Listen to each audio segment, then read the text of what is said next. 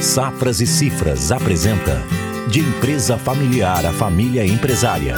Compartilhando soluções e experiências com o presente e o futuro do agro. Olá, eu sou Henrique Souza Silva, mediador pelas Safras e Cifras, e vim conversar com vocês hoje sobre mediação. Antes de nós falarmos propriamente de mediação, eu gostaria de que nós pudéssemos pensar um pouquinho como nós estamos tratando os nossos conflitos. Isso mesmo. Como é que nós estamos tratando os conflitos? Ou seja, às vezes nós temos um, alguns conflitos um pouco maiores e aquilo ali fica muito claro para nós. Puxa, isso é um conflito. Mas no dia a dia, nós também precisamos ter muitas habilidades, porque afinal de contas lidamos com questões na família, questões no nosso trabalho, no nosso negócio, questões que envolvem outras pessoas o tempo inteiro. Então, a nossa forma como nós estamos resolvendo o conflito vai muito também de como nós estamos nos preparando para eles. E quando nós pensamos em soluções para os conflitos, nós pensamos o seguinte: qual é a melhor forma que nós temos,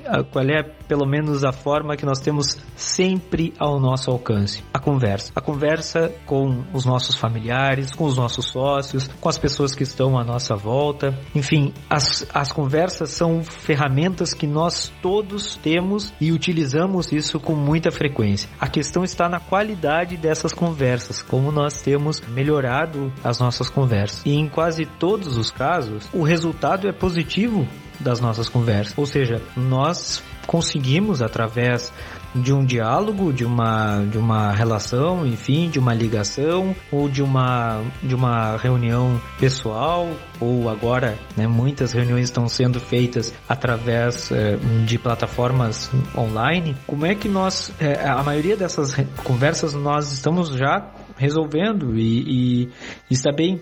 Já o, o conflito desaparece ou diminui com uma conversa. No entanto, pode ser que essas conversas não, não estejam, né, pela questão do tempo, do desgaste, da qualidade dessa conversa também. Enfim, pode ser que isso tudo esteja nos, de alguma forma, nos prejudicando. E esse relacionamento, que antes era um relacionamento de compreensão, acaba trazendo uma dificuldade que a gente e nós mesmos, só nós mesmos já não já não conseguimos mais levar adiante com uma solução que ficasse bom, que fique bom para todos os envolvidos nesse impasse nesse conflito. É aí que entra o mediador. O mediador, portanto, ele é a pessoa que vai, o profissional que vai nos ajudar a que nós é, tenhamos uma conversa eficaz. Conversa eficaz e um resultado melhor do que aquilo que nós esperávamos se nós sozinhos resolvêssemos o conflito. Porque quando nós somos é, motivados a pensar um pouquinho mais fora da caixa, ou seja,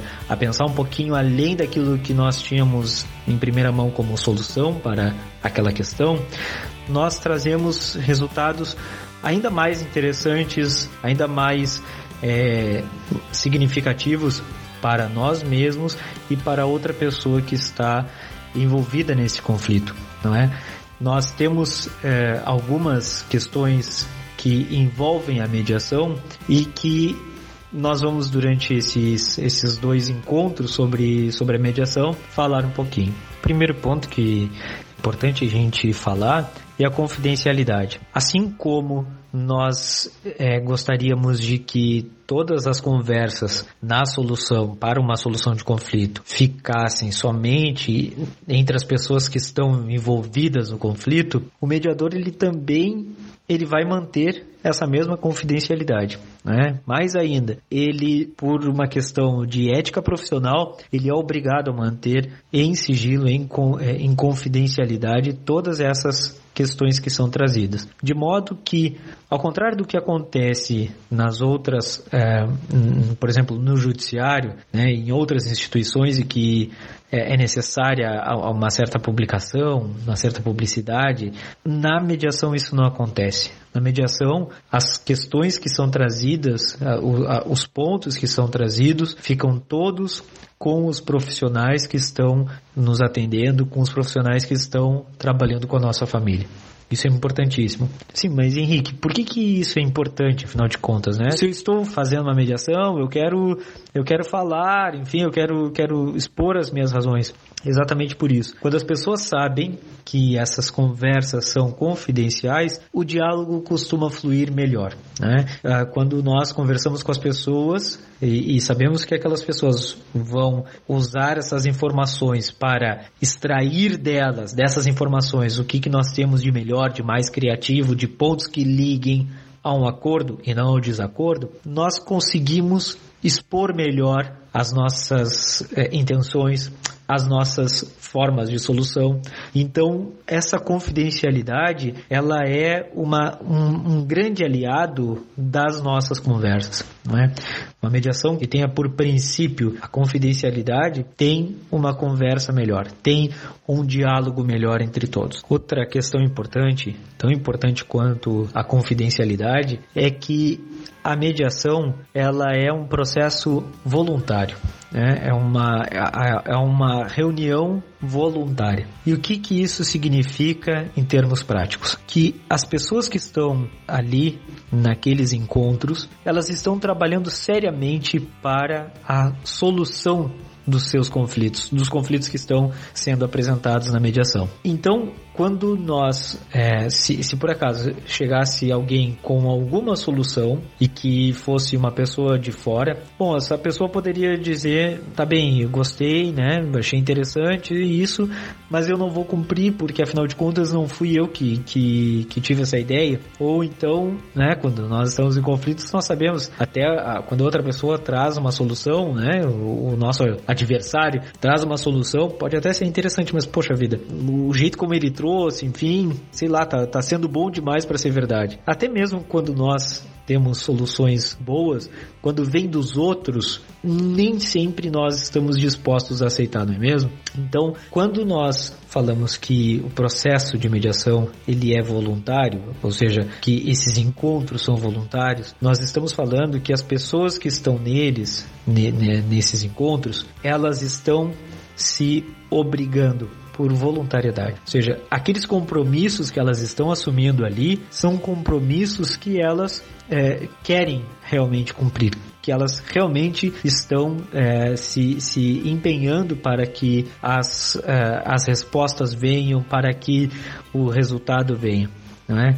Quando vem de outra pessoa, é uma imposição. Pela mediação, nós temos a voluntariedade. Eu quero cumprir, eu quero me encontrar com aquela pessoa, eu quero soluções melhores. Por isso, a voluntariedade é outro ponto super importante e chave para uma boa mediação. Outro tema que as famílias sempre nos sinalizam, ou a grande maioria das famílias nos sinaliza como algo importante, é a questão do tempo. Nós não, não podemos perder muito tempo nessa, nessas conversas. É absolutamente compreensível por conta de que a dinâmica da, da, da, fazenda e a dinâmica da vida das pessoas, né, se não está ligada diretamente ao negócio, se está ligado mais a relações familiares, enfim, as, as relações é, que nós temos no seio da família, essas questões não podem é, nos, nos levar muito, muito tempo, porque afinal de contas precisamos ter né, cuidar de outros assuntos. E,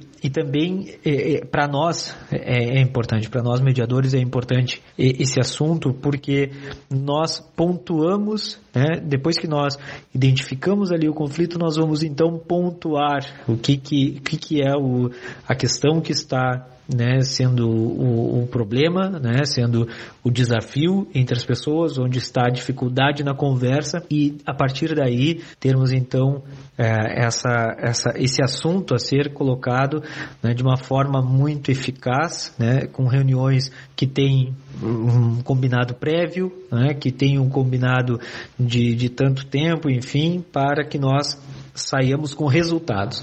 Né? Cada reunião tem que ter algum resultado. O que, que nós esperamos dessa reunião aqui, ainda que, que telepresencialmente, né? O que, que nós esperamos nessa é, ter ao final dessa reunião? Ou seja, nós tratamos na mediação de assuntos pontuais e o tempo é controlado pelas próprias pessoas, pelas próprias não não não é não é o tempo das instituições. Isso é muito importante. Se nós levarmos esse assunto para, por exemplo, judiciário não é o tempo que nós queremos. A nossa agenda não está priorizada né, pela, pelos juízes, enfim, tem outros trabalhos, outras, outras tarefas e a mediação ela prioriza justamente as questões, porque afinal de contas precisa que o controle do tempo seja da própria família, em algum, ou dos próprios sócios, enfim. Ah, em algumas situações, um dia, por exemplo, é o suficiente para que nós saiamos com uma boa solução. Ah, então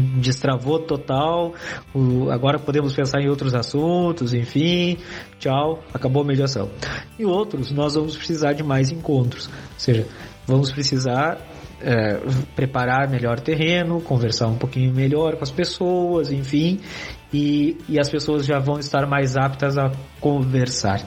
Então isso é muito importante. Controle do tempo na mediação é das próprias pessoas envolvidas no conflito. Não pode o tempo ser mais um desafio, né? ser mais um conflito, mais um impasse nessa relação uh, que pode estar desgastada, que pode estar problematizada, enfim, não pode ser mais um problema. A questão uh, das soluções customizadas, ou seja, soluções que são exatamente aquilo que nós queremos, depende muito de quanto nós fizemos que esse negócio fluísse melhor, que essas que esses combinados que nós tivemos a mediação fossem realmente cumpridos e que tivesse o controle do tempo. No próximo encontro nós vamos falar um pouquinho mais sobre como é que se dão esses encontros e vamos falar algumas experiências que a gente pode falar preservando a confidencialidade, né? falar algumas experiências sobre a aplicação prática da mediação. Muito obrigado e até a próxima. A Safras e Cifras está trabalhando por um Brasil que produz.